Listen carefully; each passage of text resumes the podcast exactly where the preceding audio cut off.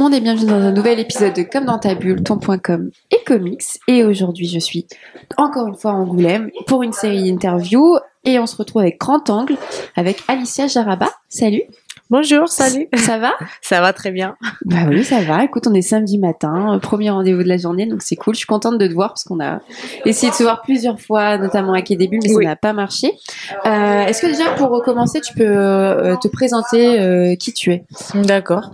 Alors, je m'appelle Alicia Jaraba, je suis espagnole, ça s'écoute. J'espère bien Ah parler. oui.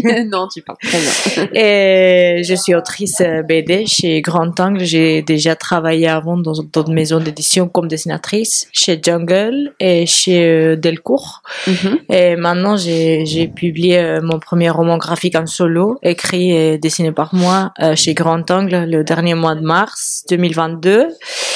Et voilà, je continue à travailler avec eux sur un autre roman graphique. Super. Comment tu t'es retrouvée du coup à, être euh, tout d'abord dessinatrice, puis ensuite à monter ton propre projet en tant que scénariste? Hum, alors, j'ai toujours voulu écrire, j'ai toujours voulu faire mes propres projets, euh, faire autrice complète. Sauf que pendant les, les toutes premières années de ma carrière, c'était pas facile à placer un projet déjà parce que euh, je voulais faire de l'humour et je suis espagnole, donc c'est différent quand même. C'était un peu difficile. Euh, et du coup, il y a beaucoup de projets qui sont restés dans mon tiroir. J'ai eu des, premiers euh, travails comme, comme dessinatrice, ça s'est bien passé. Et finalement, j'ai décidé d'écrire sur ce personnage historique qui est la Malinche, sur laquelle euh, parle ma, ma BD, celle qui parle. Et ça a fonctionné. Donc, j'ai eu la chance de pouvoir vendre mon premier projet. Voilà. Et du coup, comment est né ce projet? Euh, À quel moment tu t'es dit je vais travailler sur ce personnage-là? Euh, Parce que j'imagine que ça a demandé beaucoup de temps, beaucoup de Mm. recherche aussi. euh. Oui, oui, oui. Alors, j'avais acheté euh, un livre euh, dans une brocante. Euh, C'était un livre qui s'appelait justement Malinche, d'une écrivaine euh, nord-américaine des années euh, 70, et qui parlait sur la vie de cette femme. Et j'avais adoré parce que en fait, c'est une femme qui Coup de cœur, quoi. c'était un coup de cœur parce que son sa force à elle était dans les langues et moi j'ai étudié des langues.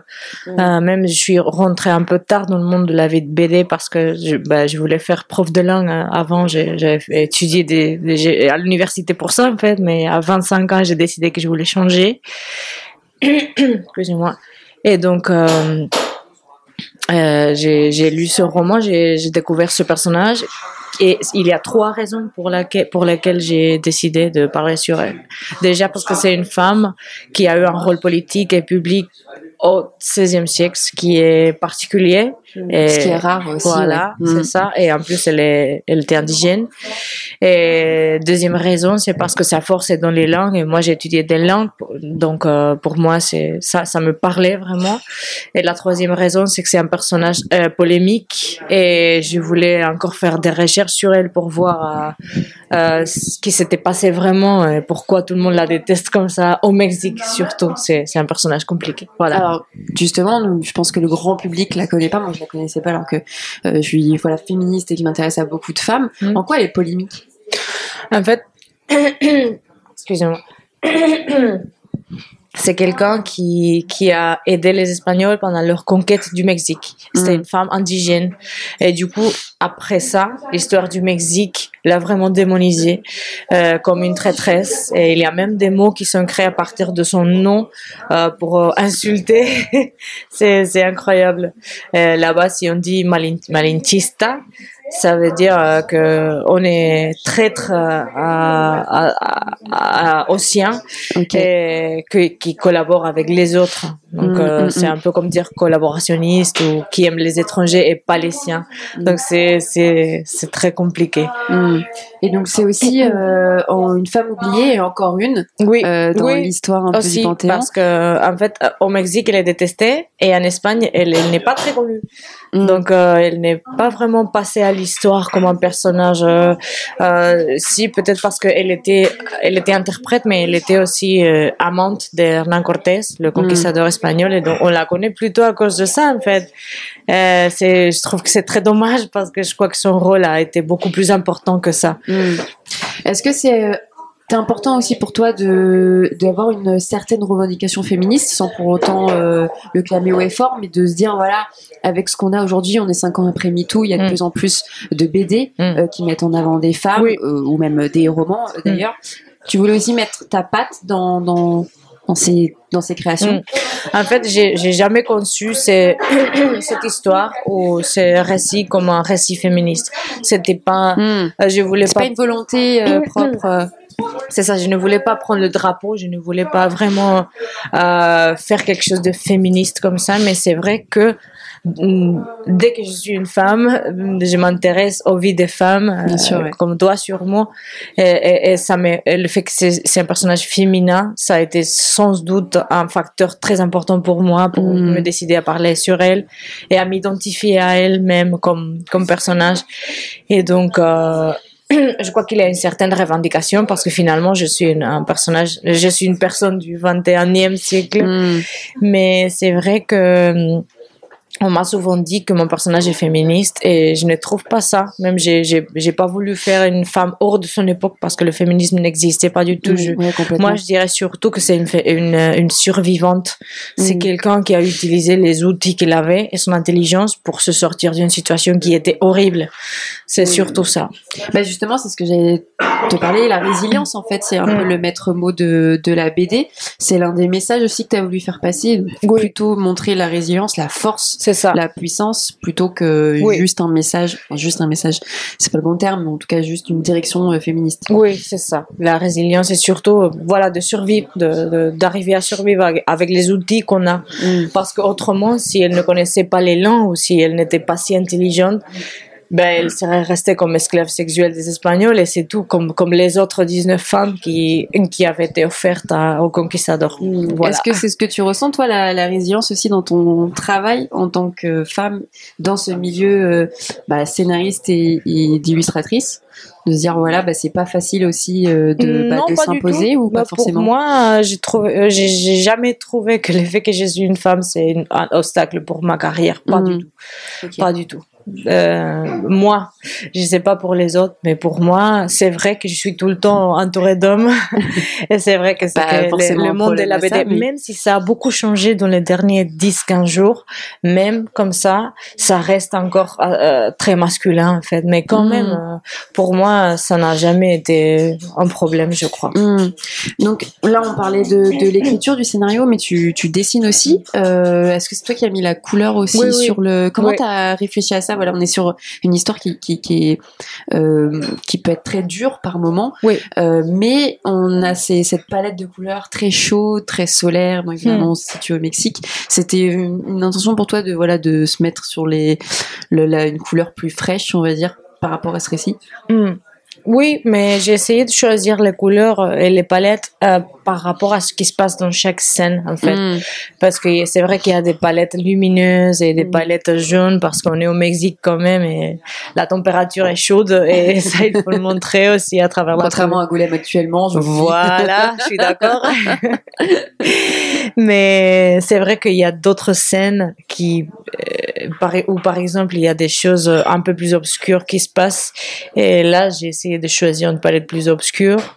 Et même euh, il y a des scènes violentes et j'ai choisi des palettes avec du rouge. J'ai essayé de un peu coller ce qui se passe à, aux couleurs en fait. Hmm. Euh, mais, mais oui, c'est, ma partie préférée. Les couleurs, c'est. La couleur, c'est la partie que je préfère. Oui. Pourquoi? Euh, parce que j'aime bien choisir les palettes, je crois que c'est très créatif et j'ai- j'en profite beaucoup, mais aussi parce que c'est la dernière partie d'une planche et donc lorsque j'ai fini ça, ça veut dire que la planche est finie et ça c'est bien aussi.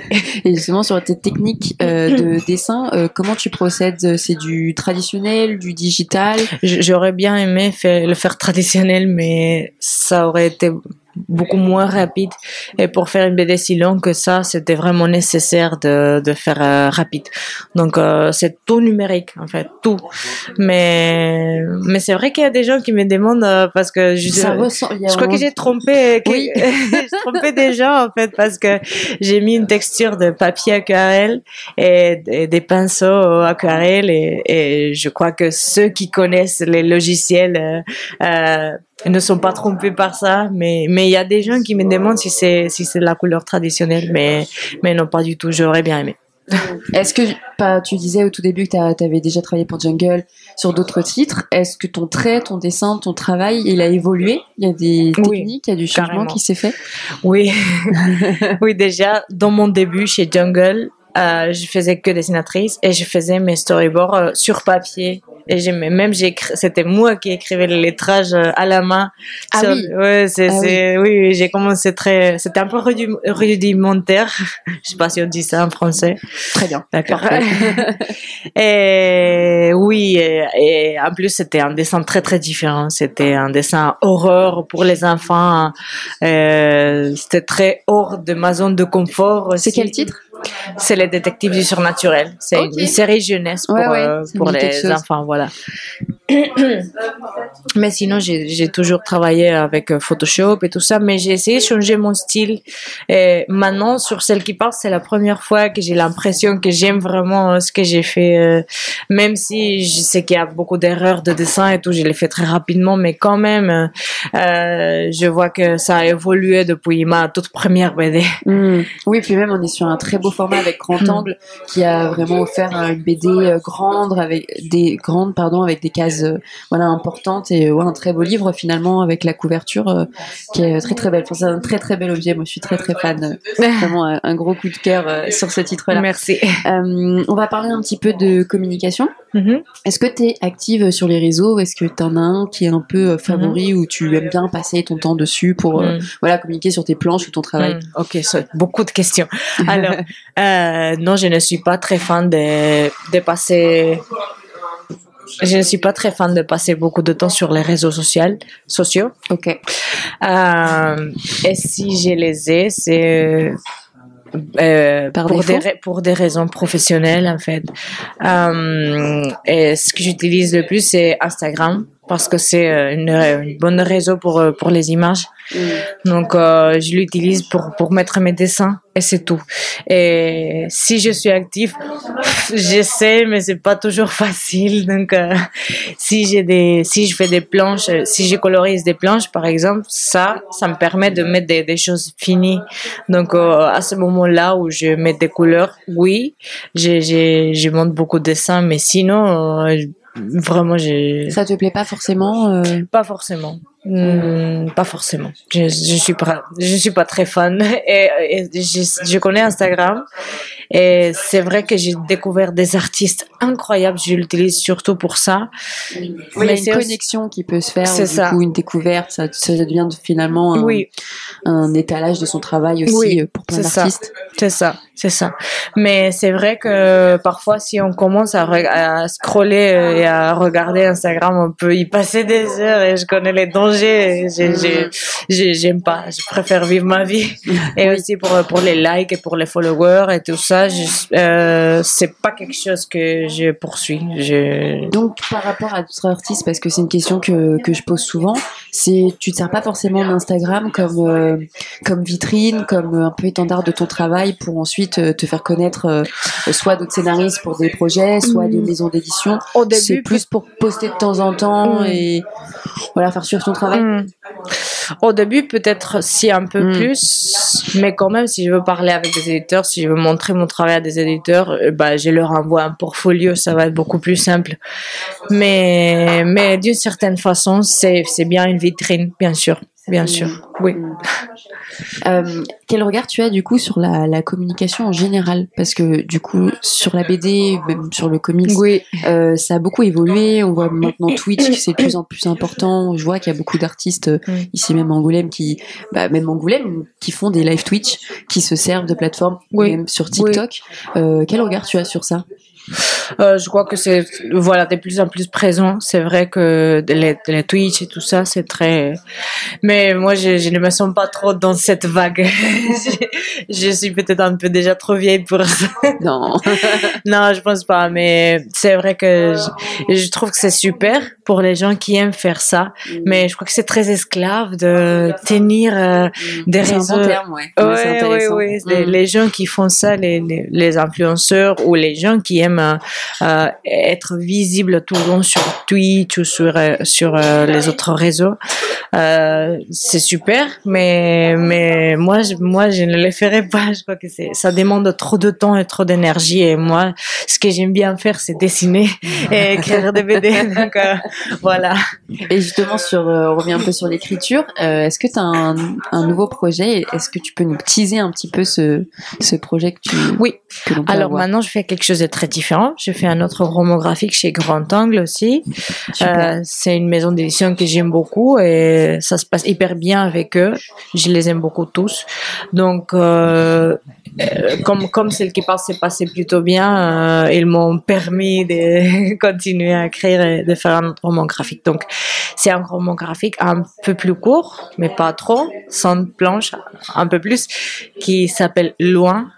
C'est une road movie de crise de couple qui partent en voyage dans leur van pour faire de la plongée, alors que la fille elle a peur de la plongée et ils sont en crise entre eux. Et donc, euh, en fait, le, le vrai sujet de la BD, c'est la peur. Et c'est euh, la, la peur notamment à la sortie de la zone de confort. Et la Mm. métaphore pour ça, c'est la plongée. Euh, la plongée sera très présente tout le long du récit. Mm. Et voilà, on voit que c'est quelque chose de très différent euh, par rapport à celle qui parle. Ouais. Euh, mais j'ai j'ai beaucoup aimé faire celle qui parle et faire toutes ces recherches et tout ça. Mais c'est vrai que c'était épuisant. Ouais. Ça a pris beaucoup de autre temps. travail Voilà. euh, quand on part ça. sur la Et recherche peut-être historique. dans le futur, j'aimerais bien encore faire euh, une histoire euh, ambientée dans le passé, dans une époque en particulier. Mais à ce moment, j'avais besoin de faire quelque chose de plus léger. Mm. Donc finalement, euh, si les personnes veulent te suivre, ils vont t'avoir sur différents styles, Oui, sur un peu de l'historique, sur un peu Oui. d'histoire de romance, Oui. d'histoire de vie. euh, oui. donc c'est très intéressant. Et quand tu me parlais de la synopsis, ça me fait beaucoup penser à Waves. Je sais pas si tu l'as lu cette BD. Waves. Ouais. Hmm, je connais pas. Euh, qui est une histoire en fait d'amour et de deuil à travers le surf. Euh, D'accord. et c'est vraiment incroyable. Ah, Donc euh, voilà, le le- l'homme perd euh, sa femme. Ils étaient tous les deux fans de plongée. Et donc en fait, il y a des moments où ils sont ensemble, des moments où il est seul, et des moments où ça parle de la plongée. L'histoire de la plongée, comment c'est. Ah, ok. Et, et donc on, on est sur différents plans et, et on a comment dire, on n'a pas eu le temps- on n'a pas le temps d'être trop triste parce qu'après on nous apprend la plongée, mais ça reste très. euh, Enfin moi j'ai pleuré à la fin. euh, D'accord. Franchement, je te le Moi, je vais voir euh, ça, je ne connais pas. Très très intéressant, c'est Merci. très beau. Ok, cool. Euh, merci beaucoup pour ce moment, Alicia. C'était très cool. Merci. Je vous conseille vraiment de découvrir celle qui parle. euh, tout d'abord pour découvrir Alicia, mais aussi pour découvrir ce, ce personnage qui est oublié euh, et qui est très important euh, dans l'histoire parce qu'elle a osé parler. Je te dis à bientôt et merci, Merci à vous pour beaucoup. vos écoutes. Au revoir.